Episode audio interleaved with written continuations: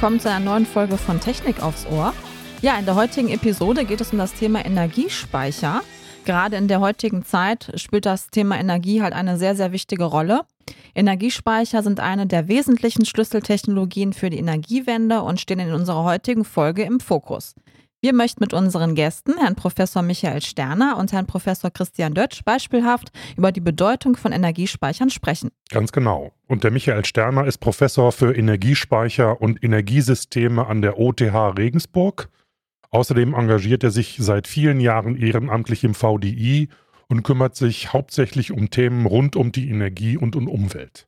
Er ist stellvertretender Vorsitzender des VDI-Fachausschusses Energiespeicher sowie der Richtlinienreihe VDI 4635 Power to X. Christian Dötsch ist Institutsleiter am Fraunhofer Umsicht und Inhaber des Lehrstuhls für Cross Energy Systems an der Fakultät für Maschinenbau der Ruhr-Universität Bochum und zudem ist er Vorsitzender des Fachausschusses Energiespeicher im VDI. Mein lieber Mann. Ja, das ist eine ganze Menge. Das war jetzt ne? natürlich eine ja. Erklärung. Meine Herren, herzlich willkommen. Hallo. Hallo. Ja, hallo. Ja, dann starten wir doch mal direkt mit der ersten Frage. Also Sie sind ja Experten für das Thema Energiespeicher und wollen jetzt erstmal gerne zu Beginn wissen, welche Rolle spielen denn eigentlich Energiespeicher in unserem Energiesystem? Ja, eine ganz zentrale, wenn ich mal beginnen darf, als Michael Sterner.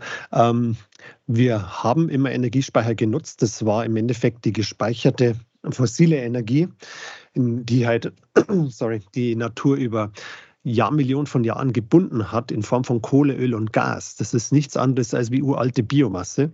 Und ähm, ja, das Problem, was wir alle kennen, ist, dass wir in einem Jahr so viel verbrennen, wie die Natur in drei Millionen Jahren gespeichert hat. Und das äh, kann uns über den Klimawandel von dem Planeten fegen. Von daher müssen wir schnellstmöglich raus aus Kohle, Öl und Gas und uns andere Energiespeicher suchen. Und von daher wird diese Rolle der Energiespeicher genauso zentral bleiben, damit wir Wind- und Solarenergie speichern für Zeiten, wenn wir einfach keine Wind und keine Sonne haben.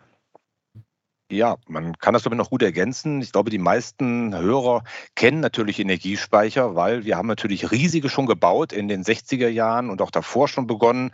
Das sind die großen Pumpspeicherkraftwerke. Wir haben Pumpspeicherkraftwerke gebaut, mit denen große Energiemengen dadurch gespeichert werden, dass man in Schwachlastzeiten, wenn zu viel Strom da ist, das Wasser auf ein höheres Reservoir gepumpt wird. Das sind dann sehr schöne Stauseen häufig und umgekehrt dann, wenn ein hoher Strombedarf ist, das Wasser wieder abgelassen werden kann, durch Turbinen rauscht und damit dann dann wirklich Strom erzeugt.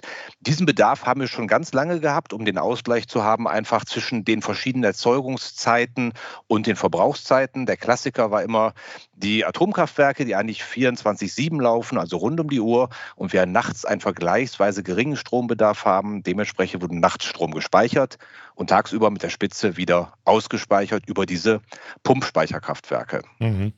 Und was wir noch äh, aus dem Alltag kennen, ist unser Handy. Das hat einen Akkuspeicher, hm. also die Batterien ja. kennen wir. Dann kennen wir es auch aus dem Auto, da ist meinetwegen die Batterie drin, aber auch der äh, Benzin- und Dieseltank ist ein Energiespeicher. Und aus unseren Häusern in den Kellern, da haben wir oft auch Wärmespeicher. Ja, richtig, genau. Ja, jetzt ist ja gerade aktuell aus sehr traurigem Anlass das Thema Gasspeicher sehr präsent. Ähm, welche Möglichkeiten gibt es denn, wirklich Gas zu speichern? Reichen die Bemühungen hier in Deutschland, um über den Winter zu kommen? Frage ich jetzt mal ganz aktuell.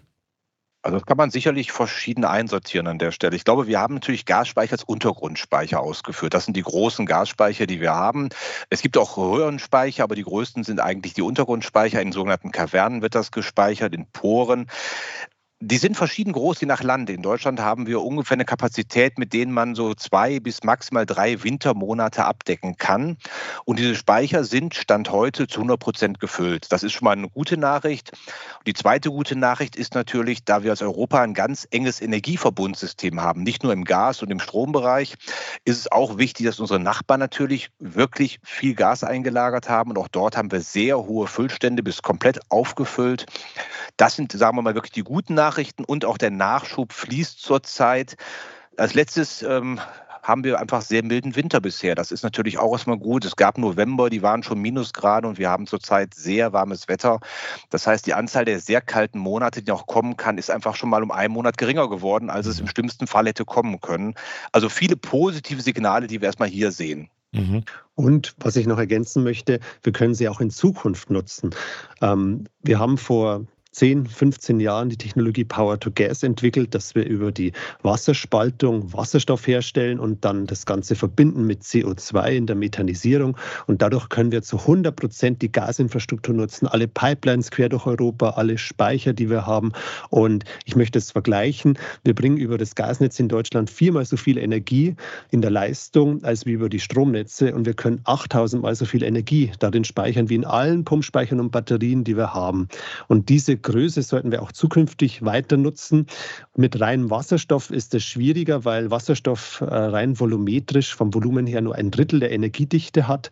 Und jetzt stellen wir uns vor, unsere 230, 240 Terawattstunden gespeichertes Gas, die jetzt voll sind in den Gasspeichern, hätten nur ein Drittel der Energie, also mhm. 80 Terawattstunden. Dann würde das die aktuelle Gasmangellage noch weiter verschärfen. Und von daher, also man kann zukünftig schon, ist das langfristige Ziel, äh, vor allem die Kavernenspeicher umstellen auf Wasserstoff, aber die Porenspeicher werden weiterhin auch über Methan erreichbar sein und nutzbar sein. Und es ist ja toll, dass wir all diese technischen Lösungen auch haben. Mhm sogar noch mhm. was Drittes hier gerne ergänzen ja, an der Stelle, weil hier gerne auch äh, sehr viel auch manchmal geschimpft wird.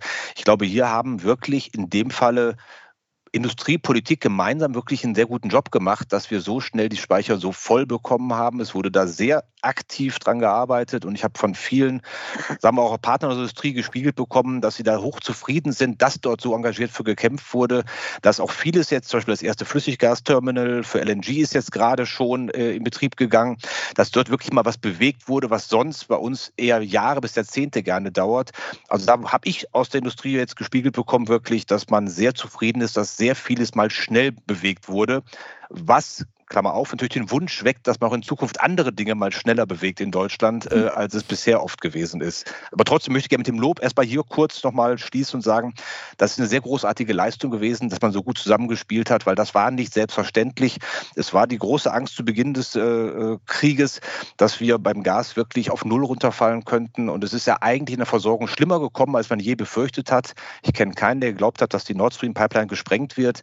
Ähm, ja. Und mhm. schlicht und ergreifend haben wir trotzdem trotzdem eine vergleichsweise gute Situation. Sie ist nicht, sie ist nicht äh, ohne Risiken am Ende des Tages, aber verglichen mit dem, was man erwartet hat, ist die wirklich sehr gut bisher gelöst worden.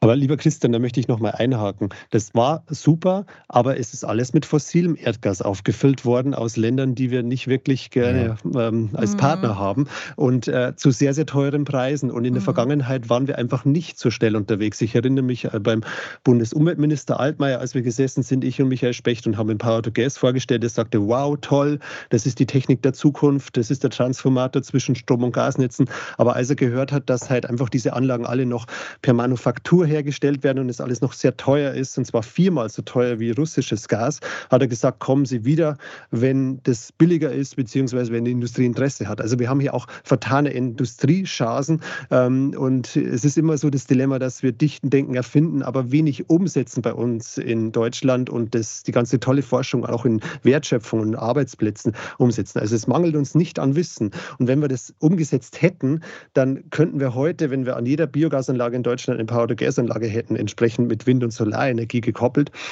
dann könnten wir zu drei Vierteln unsere Gasspeicher in Deutschland mit heimischem erneuerbarem Gas füllen. Das muss sich mir nochmal auf der Zunge zergehen lassen.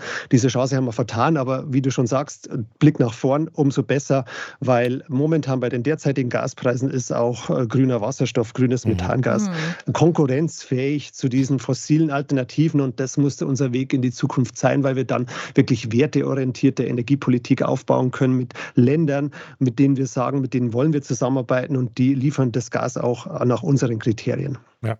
Genau, ich mhm. denke, das ist auch so wirklich, kann ich nur unterstreichen, was du sagst, Michael, weil ähm, dieses billige Gas war ein süßes Gift, weil es hat alles verhindert, was Total. wir an Innovationen hatten, weil solange man Energie so preiswert bekommt äh, und nicht bedenkt, was da vielleicht ein Pferdefuß dranhängt, ähm, ist jede Innovation tot, weil sie das rechnet sich erstmal nicht und wir kriegen jetzt sehr reale Energiepreise mit einem Mal und Innovationen werden interessant und wir kommen da gleich auch sicherlich noch zu, was wir dort noch jetzt alles bewegen können mit einem Mal und vielleicht auch nachher mal beim Thema noch zum Wärmepumpen Thema zu kommen.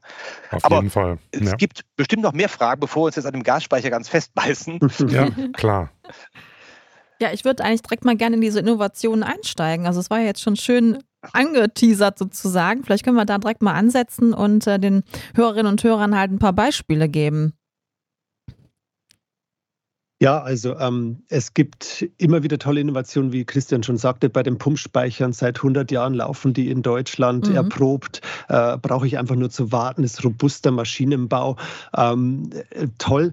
Ähm, da gibt es Ideen, Innovationen im Schwäbischen, ähm, wo die Türme von ähm, Windkraftanlagen genutzt wurden als äh, Reservoir für äh, Pumpspeicher und dadurch wurden die noch mehr 50 Meter höher, sind die weltweit höchsten Windtürme der Welt onshore, weiß man gar nicht, bei 300 Meter Höhe mhm. von der Firma Max Bögel gebaut und die haben dann sozusagen unten den Speichersee wollen sie noch nutzen als Wärmequelle für Wärmepumpen und dadurch habe ich eine Kraft-Wärme-Kopplung rein aus der Windkraft ohne, mhm. ohne also ohne Brennstoff. Das ist schon eine, eine, ganz tolle Innovation in diesem Bereich. Oder was wir in der Schweiz gesehen haben, dass, dass man sozusagen halt auch, ähm, wir haben angefangen mit drei verschiedenen Kränen dann ähm, äh, mit Zement gefüllte ähm, ähm, Ölfässer rauf und runter zu heben, so wie ein bisschen wie bei Tetris.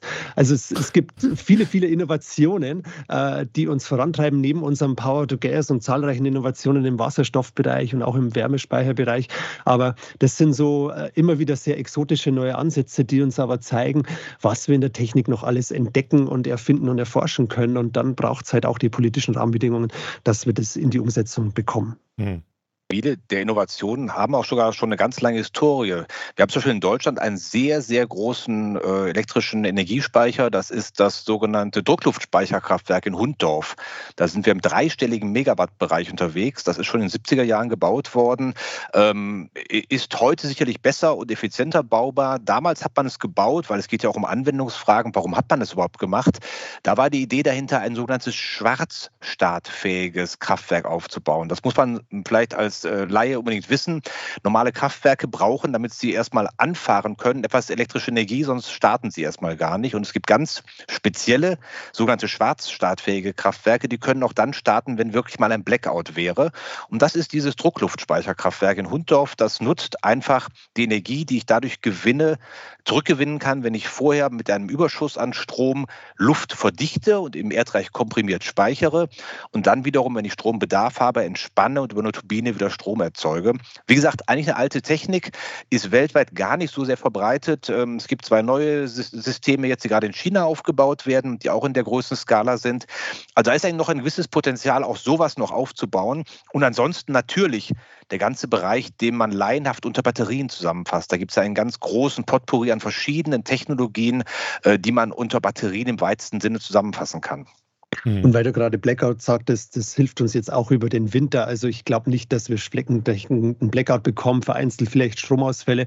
Und hier können dann auch diese Heimbatteriespeicher zu Hause in Verbindung mit intelligenter Technik und Steuerung diesen Ausfall erkennen und das Haus noch für gewisse Zeit mit äh, Strom versorgen.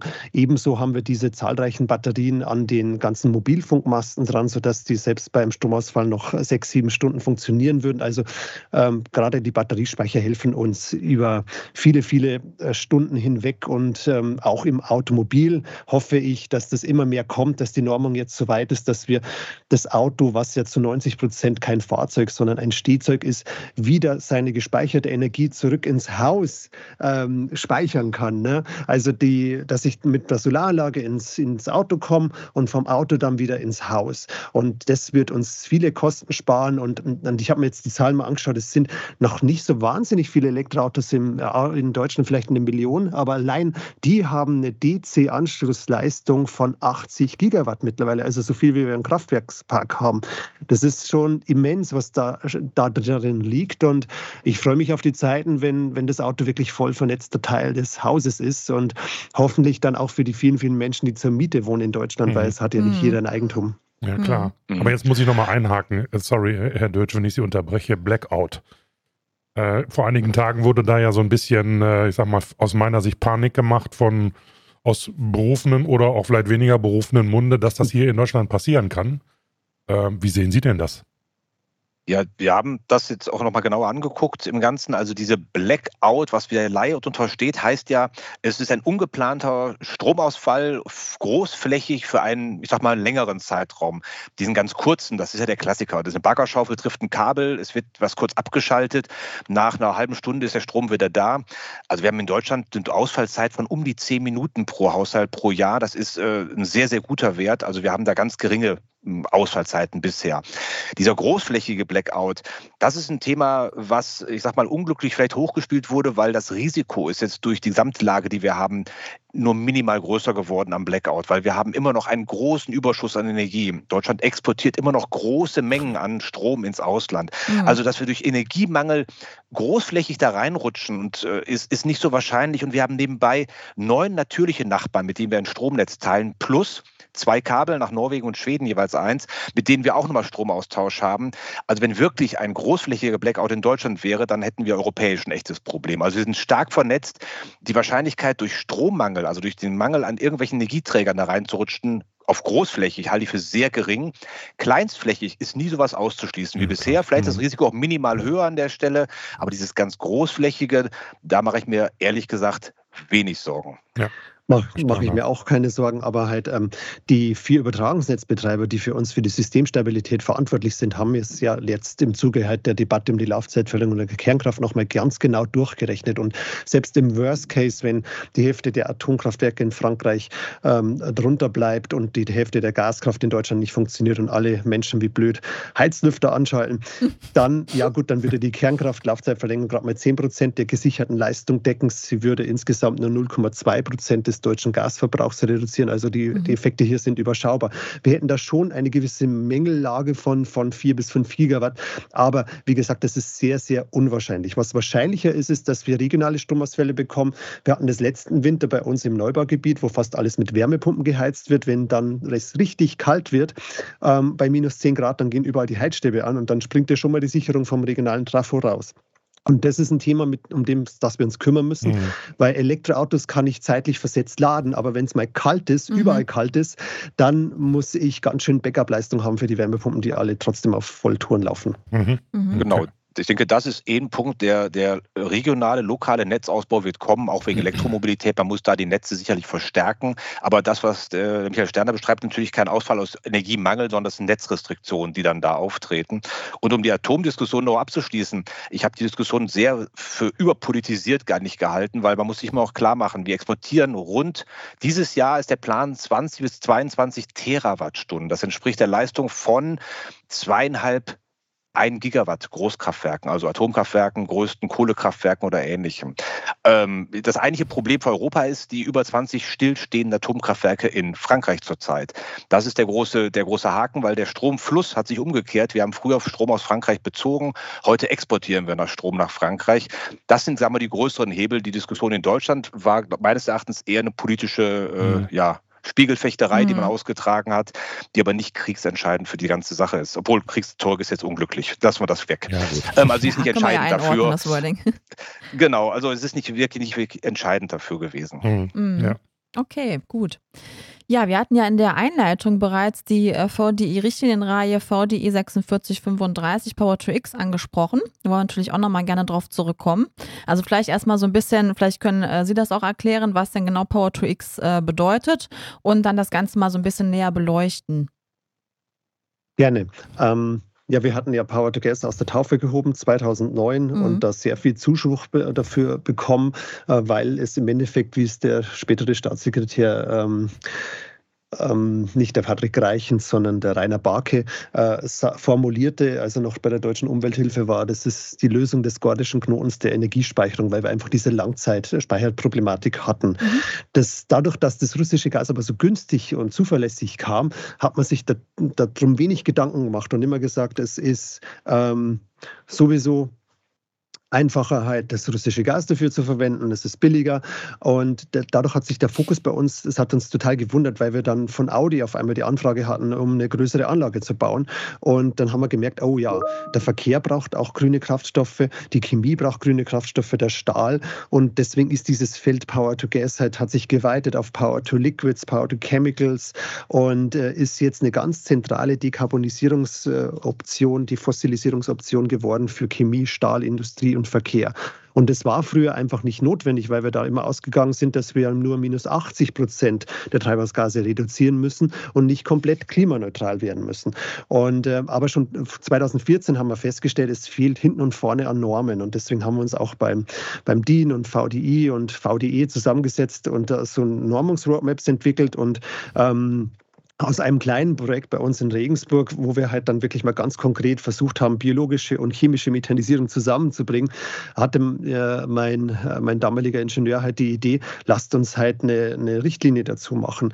Mhm. Und das haben wir vorgestellt und es wurde positiv aufgenommen. Und jetzt gibt es diese Richtlinienarbeit seit 2017, 2018. Wir haben auch schon die ersten Blätter erstellt und äh, das war dann wie ein Magnet. Wir waren dann nicht mehr nur zehn Leute, sondern 70 und jetzt mittlerweile 130, 140 Leute und es ist offen. Jeder kann dazu mit dazukommen. Natürlich ist das ehrenamtlich, aber es ist wahnsinnig toll für das Vernetzen und das gegenseitige Lernen. Also man nimmt jedes Mal was mit und wir versuchen wirklich da eine gemeinsame Sprache zu finden, ähm, disziplinenübergreifend und damit halt auch ähm, den Anlagenbau in Deutschland und auch global eine gewisse Richtung zu geben, dass äh, die Technologien vergleichbar sind. Das ist ja zentral auch bezüglich Wirkungsgrade, Kosten etc.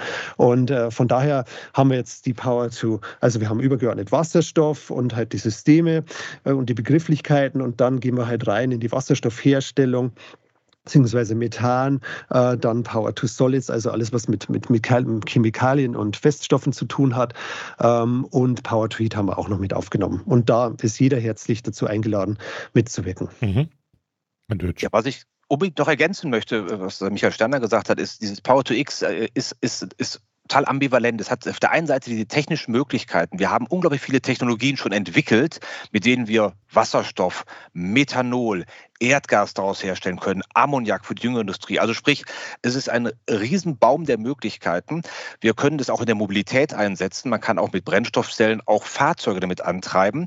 Aber dann ist die spannende Frage, wo ist sozusagen der Konkurrenzpunkt, wo ist welche Technologie besser geeignet? Und da muss man immer sehr genau abwägen und sagen, es gibt Technologien oder Anwendungen, genauer gesagt, wo ich ganz sicher dieses Power to X im Sinne von ich sag mal, Treibstoffen brauchen werde. Da denkt die, ich sag mal, die Wissenschaft relativ geschlossen Richtung Flugzeuge, Schiffe, auch Schwerlastverkehr über große Distanzen. Mhm. Und es gibt umgekehrt Anwendungen, wo man sich sehr, sehr einig ist, man könnte sie einsetzen. Es gibt ja auch Brennstoffzellenautos für Privatanwender.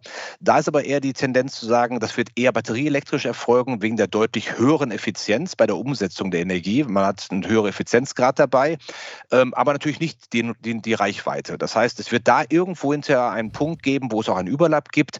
Also ich sehe die Zukunft relativ klar eher batterieelektrisch, sowas wie bei Fahrzeugen sicherlich. Und dann kommt der Punkt, wo man in größere Distanzen kommt. Da wird man dann auf die ganze Wasserstoff und die Derivate, also abgeleitete mögliche andere Stoffe, die man nutzen kann, in diese Richtung gehen. Wo Power-to-X zwingend erforderlich ist, ist natürlich, wenn ich in den Grundstoffchemiebereich gehe, wenn ich also Produkte generieren will, wenn ich Ammoniak, Düngemittel und ähnliches erzeugen will, dann bin ich genau darauf angewiesen. Und das ist der wichtige Punkt, dass man sich genau auf diese ganz wichtigen Punkte konzentriert. So vorteilhaft vielleicht es auch erstmal klingt, wenn ich Wasserstoff in meinem Privat-Pkw füllen kann, das ist nicht der effizienteste Weg, ihn zu nutzen, weil Wasserstoff wird ein gut sein, was wertvoll ist und wir bitte da einsetzen werden, wo es die größte Wertschöpfung hat. Und das wird sicherlich sehr stofflich sein. Mhm. Aber Christian, da möchte ich nur mal kurz einhaken, weil das ist ein großer Streitpunkt immer auch unter IngenieurInnen, was das Thema E-Fuels betrifft. Also E-Fuels sind im Endeffekt auch über ja. Power-to-Liquid mhm. hergestellte Kraftstoffe. Und ich habe für den ADAC mal eine Analyse gemacht, bekommen wir die deutschen Klimaschutzziele im Verkehr hin, wenn wir nur elektrische äh, Autos bauen? Und die Antwort ist einfach schlichtweg nein, weil wir noch äh, an die 50 Millionen Verbrenner bei uns haben und die nicht in den nächsten fünf bis zehn Jahren verstottet werden. Und von daher brauchst du eine Übergangslösung. Und da heißt es dann immer, das ist so furchtbar ineffizient. Wenn du in Deutschland bleibst und eine Windkraftanlage hast, ja, dann fährst du mit dem E-Auto drei bis viermal so effizient wie mit dem E-Fuel im Verbrenner. Aber wenn du die gleiche Windkraftanlage mit dem gleichen Ressourceneinsatz nach Chile setzt, in die, nach Patagonien, und dann hast du nicht nur äh, dreimal so viele Volllaststunden ähm, von Wind, sondern du hast auch nicht nur, du hast äh, statt sechs äh, Metern pro Sekunde 16 Meter pro Sekunde durchschnittliche Windgeschwindigkeit. Und wir wissen alle, dass das mit der dritten Potenz eingeht. Also das heißt, wir haben da den, den sechs- bis achtfachen Ertrag an Energie. Und dann kannst du das äh, verkraften, dass halt der Verbrenner nicht so effizient ist wie das Elektroauto, solange dass du halt das, die Energie halt zu uns bringst. Und, und, und, und zu Power to X noch eine kleine Ergänzung. Ich habe das ja irgendwann mal geschaffen, das Wort, weil ich zu faul war, immer Power to Liquids, to Chemicals, to Gas, to sonst was zu schreiben. und äh, habe mich dann selber gewundert, wie, wie das, was für eine Resonanz das hatte. Aber das liegt, wie du sagst, darunter, dass das halt, das X ist ja aus der Mathematik und steht für einen Platzhalter und findet dadurch halt beliebig viele Anwendungen. Äh, wobei ich klar sagen muss, also die, da bin ich bei dir wir brauchen es vor allem halt in der, für grünen Stahl und für, für grüne Chemie, für den Verkehr. Und ähm, vielleicht an der Stelle, ich habe das auch alles mal aufgeschrieben in meinem neuen Buch, So retten wir das Klima, wie wir uns unabhängig von Kohle, Öl und Gas machen, ähm, was jetzt Anfang Dezember erscheint, beziehungsweise halt im Dezember 2022 erschienen ist. Und ähm, darin nochmal diese ganze Geschichte aufgeschrieben und gezeigt, wie wir in den Sektoren Strom, Gebäude, Verkehr, Industrie, klimaneutral werden und welche Rolle da drin Power to X spielt und ähm, warum das Ganze Sinn macht und wie wir es umsetzen in Politik und Gesellschaft. Also es ist eigentlich die zentrale Schlüsselfrage, wie Deutschland klimaneutral wird und da spielen halt die Speicher und Power to X eine ganz entscheidende Rolle. Mhm. Ja, hm, da haben wir noch wesentlich mal einen Dissens heute an der Stelle. Dann können wir ein bisschen mal die verschiedenen Meinungen machen. Wir sind uns völlig ja einig, im Verkehrssektor. Kann man es wunderbar einsetzen, aber wenn wir sehen, wie begrenzt die Ressource der, der Fuels sein wird, die wir künstlich herstellen können, auch wenn wir sie importieren werden, davon bin ich auch überzeugt, aber wir sind uns bei den Grundbedingungen völlig einig, gehe ich davon aus, ich würde diese Fuels lieber in die Zukunftstechnologie, die ähm, Flugzeuge oder Schifffahrt einsetzen und die Autos, weil es begrenzt ist, sagen, diese Autos, die wir heute noch fahren, werden ja leider umweltfrei klimafeindlich mit weiterem fossilen fahren, weil ich nicht glaube, dass wir genug Fuels also Synfuels oder E-Fuels haben werden, um alle Bereiche abzudecken. Und wenn wir es nicht können, würde ich immer dafür plädieren, es da einzusetzen in die Bereiche, die zukunftsweisend sind und nicht die Bereiche, die mit der Zeit selber einfach auslaufen werden. Schon, aber ich glaube, aber, diese zwei aber ist Sichtweisen. Es wirklich begrenzt? Ist es wirklich begrenzt? Weil wir hatten gestern eine Konferenz, wo einer gezeigt hat, eine Fläche der Atacama-Wüste, die überschaubar ist, würde ausreichen, um uns genügend erneuerbares Gas zu liefern. Und zwar zu den gleichen Preisen, wie wir es momentan aus Katar importieren. Also ich glaube, dass erneuerbare Erneuerbare haben wir genügend auf der Welt. Es geht nur darum, wie wir sie verfügbar machen und transportierbar machen. Und wir werden nicht die Energiewende aus Europa alleine heraus stemmen. Wir hätten zwar die Potenziale, aber nicht die Akzeptanz. Und von daher werden wir Wasserstoffderivate bekommen ähm, nach Deutschland. Und da bin ich bei dir. Wir sollten sie dort einsetzen, wo sie wirklich keine Alternative haben. Bei der Stahlherstellung bräuchten wir allein 5000 Windräder, um deren Wasserstoff herzustellen für Primärstahl. Bei der Chemie ist es weitaus mehr. Und da werden wir auch Produkte wie Ammoniak sehen, die jetzt nach Deutschland kommen, die wir auch dann in, in, in Subsahara-Afrika als, als Düngemittel nutzen könnten und dadurch ein Win-Win schaffen und vor Ort halt deren Länder äh, defossilisieren. Aber insgesamt äh, halte ich diese Champagner-Diskussion, dass Wasserstoff so knapp ist und so wertvoll und so ineffizient äh, für nicht zielführend, weil wir wissen alle, dass wir das brauchen zukünftig. Und von daher, wenn wir es jetzt kleinreden und uns in Grabenkämpfe verlieren wegen Elektroauto versus Verbrenner, dann, ähm, dann, dann sehen wir die Dimension des Problems nicht. Aus meiner Sicht brauchen wir jede Lösung, die da ist, um dieses mega ambitionierte Ziel von 1,5 Grad oder 2 Grad zu, noch zu erreichen. Ne? Und über den Weg können wir trefflich streiten, natürlich, ja. Ich finde den Herrn Lutz jetzt lächeln. Ich will eine Vertiefung, ich will ein, nur eine Vertiefung machen, die du gesagt hast. Wir, sind, wir haben da einen kleinen Dissens, was völlig in Ordnung ist, aber eine Vertiefung und zwar äh, die Richtung, es müsste natürlich die weltweite Sicht nochmal unbedingt ja. sehen, weil es wirkt natürlich zurück. Wir können sicherlich sagen, wir können mit einer gewissen Fläche die Energie, die wir benötigen, äh, erzeugen. Wir müssen natürlich mal gucken, die Welt ist, ist sehr komplex und vernetzt.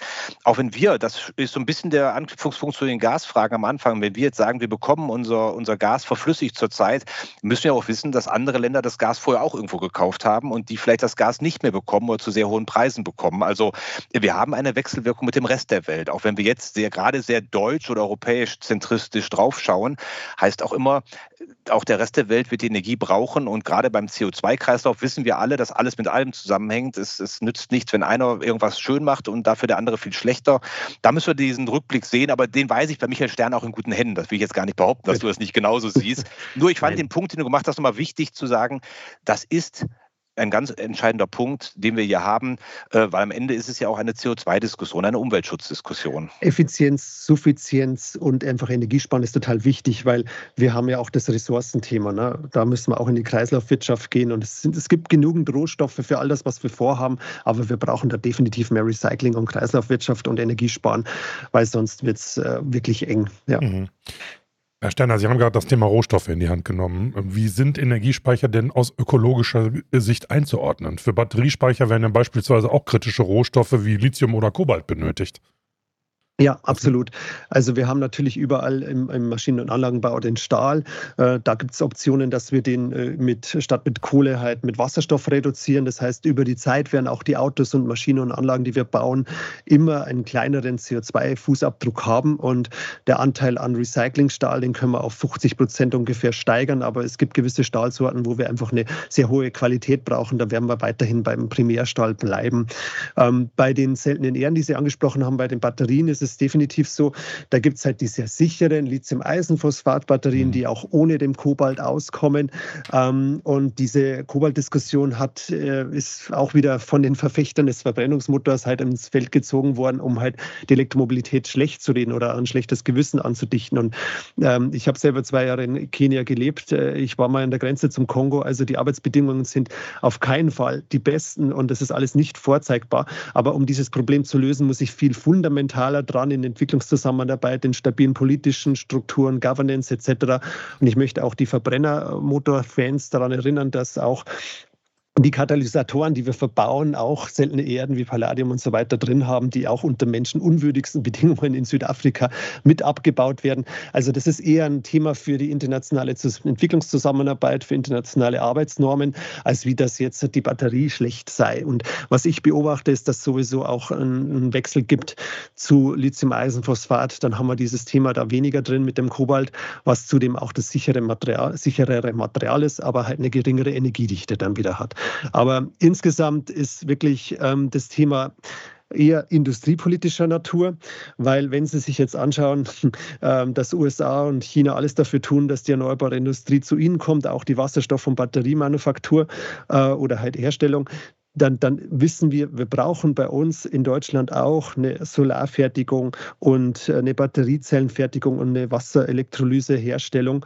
Und dann haben wir das auch viel besser in der Hand, als wie jetzt über Arbeitsbedingungen in China oder beim Kongo zu sprechen. Und zudem, wenn jetzt zwischen China und Taiwan etwas Ähnliches passiert wie zwischen der Ukraine und Russland, dann kommen keine Solarmodule mehr nach Deutschland. Und dann können wir das mit der Energiewende bei uns auch weitgehend vergessen. Und dem Klimaschutz, also diese Abhängigkeiten sind uns jetzt hoffentlich bewusst geworden, sodass wir auch bei uns dafür sorgen, dass wir eine nachhaltige Produktion aufbauen. Und die können wir dann mit entsprechenden Arbeits- und Umweltschutzstandards auch gestalten. Mhm. Ich okay. denke, denke, das ist, ist, ist, hat zwei Implikationen, die wir im Auge behalten müssen. Wir haben es jetzt ja auch gerade gelernt, äh, Deutschland ist als rohstoffarmes Land auf Importe angewiesen. Und äh, gerade die seltenen Erden sind gar, zwar gar nicht so selten, aber sie sind äh, kostengünstig abzubauen, dann doch nicht an jedem Standort und die kommen dann aus relativ wenigen eher kritischen Ländern zu uns. Ähm, deswegen sollte man auch noch einen ganz anderen Blickpunkt drauf haben. Und zwar, man sollte sich klar machen, wir müssen einfach diese Rohstoffe wiedergewinnen am Ende des Tages. Es macht keinen Sinn, dass diese Rohstoffe bisher im Großteil eigentlich nicht wiedergewonnen werden. Wir haben bisher schon Batterietechnologien gehabt, diese sehr, ich sag mal, traditionelle und ein bisschen langsam ältliche Bleibatterie, die technisch sehr einfach war, aber eine sehr hohe Recyclingquote hat, weil es auch einfach zurückzugewinnen war und zugleich Blei natürlich in der Umwelt auch ein sehr unschöner Stoff ist, um es mal sehr euphemistisch zu formulieren. Genauso müssen wir bei den zukünftigen Batterien darauf achten, dass wir so konstruieren, dass wir die Rohstoffe möglichst komplett zurückgewinnen können. Denn haben wir nicht nur die Umwelt entlastet und auch keine Kinderarbeit irgendwo in der Welt, auch die Abhängigkeit vom Standort hier ist deutlich geringer von anderen Ländern, dass wir zugeliefert werden, wenn wir hohe Eigenanteile haben. Und das ist ja in vielen Fällen schon möglich gewesen. Also bei jeder kennt es bei Aluminium und Stahl, da wird recycelt, auf Teufel komm raus, da wird wirklich viel zurückgewonnen. Bei den Batterien heute nur bei den Bleibatterien und sonst ist es eigentlich überschaubar, was bis heute zurückgewonnen wird. Und da ist ja die Idee dahinter, in die Richtung zu gehen der Circular, Circular Economy und zu sagen, lass uns versuchen, wirklich in Kreisläufen zu denken. Also eine Batterie ist immer am Ende des Lebens auch ein Rohstofflieferant wiederum für, für ein neues Element. Und da muss man wirklich ähm, so eine Art Design Thinking machen, neu überlegen, wie wird die Batterie aufgebaut. Und ich würde hier nochmal eine Technologie mit reinbringen, ähm, nur um es zu erläutern. Es gibt sogenannte Flow-Batterien. Die sind im Gegensatz zu den Lithium-Ionen-Batterien, die extrem kompakt sind, sehr hohe Energiedichten haben, aber aus extrem vielen Materialien bestehen und ganz dünnschichtig sind, sind Flow-Batterien. Batterien, die haben einen flüssigen Speichertank und daraus nehmen sie, aus dieser Chemikalien nehmen sie die Energie, können die ein- und ausspeichern. Auch keine unkritischen Materialien, aber welche, die zu nahezu oder vollständig auch recycelt werden können und sehr lange Lebensdauern haben. Also wir werden in eine Richtung kommen müssen, uns Gedanken zu machen, sind die Batterien, die wir heute einsetzen, eigentlich die richtigen auf Dauer oder kommen wir vielleicht auch zu Technologien, gerade im stationären Bereich, wo ich weniger Anforderungen an Kompaktheit habe, wo ich wirklich Batterien habe oder Speicher habe, die ich sehr, sehr gut recyceln kann, die Rohstoffe auch gut zurückgewinnen kann und äh, da gibt es mehrere Möglichkeiten, Ersatz von kritischen Materialien oder aber halt den Aufbau so zu ändern, dass ich das Ganze wirklich gut zurückgewinnen kann. Also das so als Gedankenlang aus meiner Sicht zum Ende zur Circular Economy nochmal zu sagen, es muss sich der Kreislauf wirklich schließen. Okay. Mhm. Ja, Stichwort Circular Economy, da haben wir auch eine passende Podcast-Folge zu. Da kann man gerne mal bei uns äh, in den anderen Folgen reinschauen genau. und ein bisschen quer hören. Ja, ich würde sagen, das war ein sehr, sehr spannender Diskurs mit Ihnen beiden und äh, sind jetzt wirklich mal eingetaucht in die Thematik. Und äh, ja, herzlichen Dank. Ich fand es sehr spannend. Genau, aber eine Frage müssen wir noch loswerden und zwar mit der Bitte um eine relativ kurze Antwort. Was muss denn aus Ihrer Sicht passieren, um Energiespeicher und Power-to-X-Technologien wirklich vollumfänglich nutzen und etablieren zu können. Herr Sterner, Sie haben vorhin gesagt, wir forschen, entwickeln äh, viel, aber bei der Umsetzung, äh, da fehlt es dann mhm. immer. Äh, sind das politische Rahmenbedingungen? Ist das der Wille? Ist es Einsicht? Ist es Vernunft oder Unvernunft? Was macht uns da so ein bisschen, ja, ich sag mal, lahm vielleicht. Mhm. Also einerseits brauchen wir die Normen, die wir im VDI erarbeiten, damit wir die technische Grundlage haben, aber halt mhm. alle IngenieurInnen äh, dieser Welt können keine Anlagen bauen, wenn die Rahmenbedingungen nicht passen und der BWLer nicht sagt, okay, du kannst investieren. Und das hängt an der Politik. Und ich habe viele frustrierte IngenieurInnen die letzten Jahre erlebt, die sagen, wir haben die Technologie vorangetrieben, gerade Power to X, aber wir kommen nicht aus dem Quark. Und jetzt äh, macht einfach die USA, also äh, das Fass auf und sagt, 50 Milliarden gibt es für den Wasserstoff, für diese ganze Technologie und wir setzen ganz geringe Anforderungen, nur minus 95 Prozent Treibhausgasminderungen. Und in Deutschland und Europa diskutieren wir rum über die mhm. Zusätzlichkeit und über die räumliche und mhm. zeitliche mhm. Korrelation. Das heißt, wir scheitern an unserer Gründlichkeit, was eigentlich unser Maschinenbau ne? so toll macht, aber wir scheitern daran und das heißt dann auch politisch denken die Politiker oft in viel zu kurzen Zeiträumen nur bis zur nächsten Wahl, auch die Unternehmensführer oft. Und das heißt, wir brauchen langfristige Entscheidungen. Und wenn die dann mal stehen und passen, sodass auch ein Invest stattfindet, dann brauchst du aber noch Material und Personal. Und beim Material haben wir gerade über Circular Economy gesprochen. Beim Personal kann ich einfach wieder nur appellieren. Der VDMA hat jetzt wieder hinausgegeben, dass jeder zweite, ähm, zwei von drei ähm, Maschinenbaubereichen, äh, Firmen halt zu wenig IngenieurInnen haben. Das ja. heißt, wir brauchen ganz viel Personal. Mhm. Und ähm, ich bin ja bei Scientists for Future seit der ersten Stunde agiert und bei jeder Rede sage ich, liebe Jugend, geht nicht nur auf die Straße, da brauchen wir euch, das ist ganz wichtig, aber geht auch in die Handwerksbetriebe, kommt zu uns an die Hochschulen, geht in die Firmen und macht sinnvolle, erneuerbare Jobs, die euch ein Leben lang Auskommen sichern und wo ihr jeden Tag nach Hause geht und sagt, ja, ich habe die Welt wieder ein Stückchen mehr gerettet. Sehr schön. Das ist ja. schön, ja. Herr Deutsch. Ja, ich versuche es dann ein bisschen noch kürzer zu machen. also, ich, ich glaube, man kann es auf die Punkte runterbrechen. Die Technik, das kriegen wir hin in Deutschland. Wir machen gute Technologieentwicklung. Das kriegen wir hin. Die Technik ist der Enabler. Der muss, die muss da sein, dass es funktioniert. Die Ökonomie, da schaffen wir auch die Rahmenbedingungen, die mal gut und mal nicht so gut sind, aber auch da habe ich noch ein bisschen Hoffnung. Wo ich auch zögere sind, wir brauchen die Gesetze, die es ermöglichen, und zwar die richtigen und nicht die, die uns immer nur hemmen, sondern die, die wirklich Dinge auf die Straße bringen und die was ermöglichen. Da braucht man die Politik und da muss ich nochmal dem Michael Sterner absolut recht geben. Wir müssen weg von den 100 Prozent. Mir ist lieber, wir haben 98 Prozent äh, grünen Wasserstoff, als dass wir uns tot diskutieren, wie wir 100 Prozent grünen Wasserstoff hinkriegen. Also ein sehr, sehr CO2-armer Wasserstoff ist für mich ein guter Wasserstoff. Rohstoff. Und die Diskussionen, die zurzeit erfolgen bei der Definition, kann ich nicht mehr nachvollziehen an der Stelle. Da würde ich zu Pragmatismus einfach äh, wirklich tendieren an der Stelle. Aber auch am ganz am Ende geht es an den Hörer selber, an die Bevölkerung. Wir müssen auch die Technik wollen. Wir müssen sie akzeptieren. Mhm. Wir können nicht immer dieses ja, klassische NIMBY-Problem machen. Not in my backyard. Ich kann nicht sagen, ich möchte überall Strom zu jeder Zeit, in jeder Menge, aber Stromleitungen finde ich hässlich. Windanlagen stören mein Landschaftsbild. Solaranlagen mhm. machen irgendwas und sonstiges. Wir müssen in dem Sinne ja. wirklich Technik offen und positiver sein. Nicht, dass wir Sachen ausblenden, die alle auch wichtig zu bedenken sind, aber diese Verhinderungstaktik auch bei jedem Einzelnen, die müssen wir überwinden und nicht nur bei der Politik. Da würde ich den Finger genauso in die Wunde legen wie der Michael Sterner, aber auch bei uns jedem Einzelnen anfangen und sagen, ja, wir müssen wirklich so eine Wende wollen, eine Energiewende und eine Rohstoffwende. Ja, auch vor Ort. Ganz genau. Ja, ein schönes Schlusswort. Sehr schönes Schlusswort, ja, meine Herren. Ganz gefallen. herzlichen Dank. Wir haben sicherlich das Thema Energiespeichern nur streifen können heute, äh, aber das ist so komplex, da kann man wahrscheinlich ja. zehn Podcasts draus machen. so Insofern, aber vielleicht können wir es ja gerne nochmal fortsetzen. Bestimmt. Prima. Ja, ja ich würde sagen, das war's für heute. Ganz herzlichen mhm. Dank. Wenn ihr noch Infos dazu haben wollt, auch über das neue Buch von Herrn Sterner, dann schaut in unsere Show Notes. Ja. Da stehen noch ein paar interessante Links drin. Ja, und wenn und, ihr Feedback ja. habt, ne, oder irgendwie äh, Themenideen, Anregungen, schreibt uns entweder direkt unter die Podcast-Folge einen Kommentar oder aber an podcast.vdi.de. Ganz genau. Und dann würde ich sagen, sagen wir Tschüss für heute und bis zum nächsten Mal. Genau, tschüss. Herzlichen Dank. Ja, Dankeschön. Tschüss.